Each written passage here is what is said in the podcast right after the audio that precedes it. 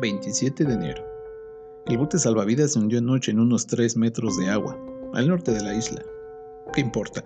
De todos modos, después de arrastrarse por todo el arrecife, el fondo parecía un colador. Además, ya había rescatado todo lo que valía la pena salvar. A saber, cuatro galones de agua, una cajita de costura para viajes, un botiquín y este libro en el que estoy escribiendo, que sea en realidad un cuaderno de inspección del bote. Qué risa. Por cierto, ¿cómo es que a nadie se le ocurrió poner comida de reserva en el bote? El último informe que aparece en el cuaderno lleva fecha 8 de agosto de 1970. Ah, además, he conseguido salvar dos cuchillos, uno mellado y el otro afilado, y un juego de cuchara y tenedor que voy a usar esta noche para la cena. Asado de piedras. bueno, al menos le he sacado punta al lápiz.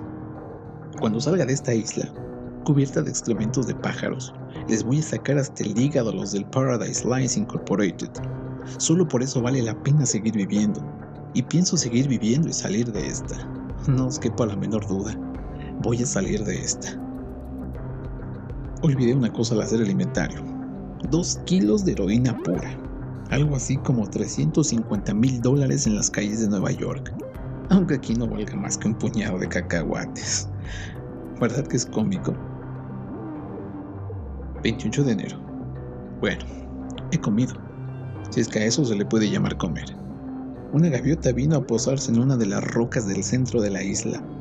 Un montículo también cubierto de excrementos de pájaros. Agarré una piedra que tenía a mano y me acerqué a ella todo lo posible. No se movía, observándome con sus ojos negros y brillantes. Me sorprendió que no la asustara el ruido de mis tripas. Arrojé la piedra con todas mis fuerzas y le di de lleno. La gaviota lanzó un graznido y trató de volar, pero le había roto el ala derecha. Trepé en su busca, pero se alejó a saltos. La sangre manchaba sus plumas. Me dio bastante trabajo. Metí el pie en un agujero entre dos rocas y estuve a punto de partirme el tobillo. Finalmente, cuando empezaba a cansarme, logré darle alcance al otro lado de la isla. La gaviota se había metido en el agua y se alejaba. La atrapé por la cola, pero se volvió y me dio un picotazo. Le agarré una de las patas y con la otra mano le retorcí el cuello. El sonido de las vértebras al romperse me llenó de satisfacción. La cena está servida, caballero. ¿Os acordáis? Me la traje al campamento, pero antes de desplomarla y cortarla a trozos, me limpié la herida con yodo. Los pájaros llevan toda clase de gérmenes y solo me faltaría una infección. La operación de la gaviota fue de perlas, pero... qué pena. No había manera de cocinarla. No hay vegetación en la isla, ni maderas a la deriva y, por si fuera poco, el bote se ha hundido así que me la comí cruda. El estómago quiso devolverla inmediatamente, aunque yo estaba de acuerdo con él. No se lo podía permitir. Así que empecé a contar hasta 100 al revés hasta que pasaron las náuseas.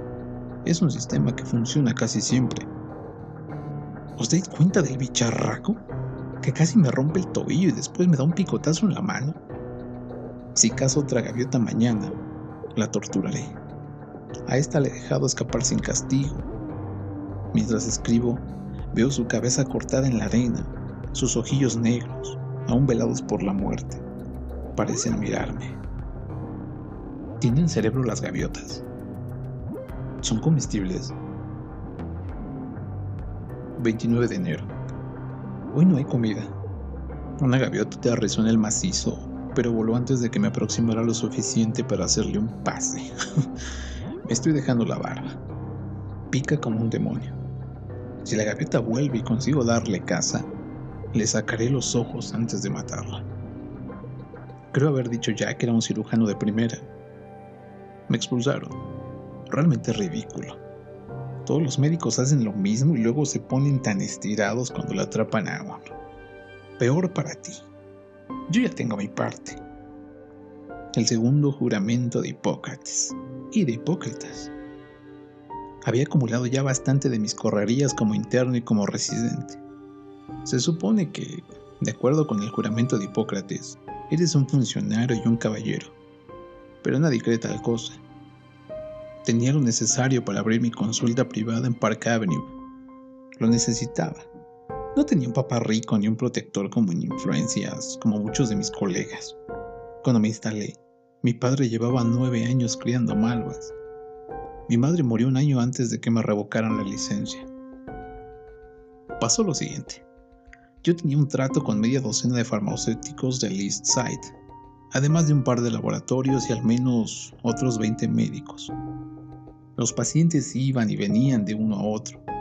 Yo operaba y después prescribía los medicamentos postoperatorios adecuados. No todas las operaciones eran necesarias, pero nunca actué contra la voluntad del paciente. Y jamás sucedió que un paciente le echara un vistazo a la receta y me dijera que no quería aquello. Eh, escuchadme. Hay gente a la que se le hizo una histerectomía en 1965 o una tiroides parcial en 1970 y que seguirían engullendo pastillas y el médico se lo permitiera. Y era lo que hacía algunas veces. Además, yo no era el único. Si podían pagarse el vicio, ¿por qué no? Cuando no era un paciente que padecía de insomnio después de alguna operación, era alguien que quería adelgazar o quería Librium. Todo tenía arreglo. De no haber sido yo, hubiera sido cualquier otro. Hasta que los de sanidad fueron a ver a Lowenthal, ese gallina.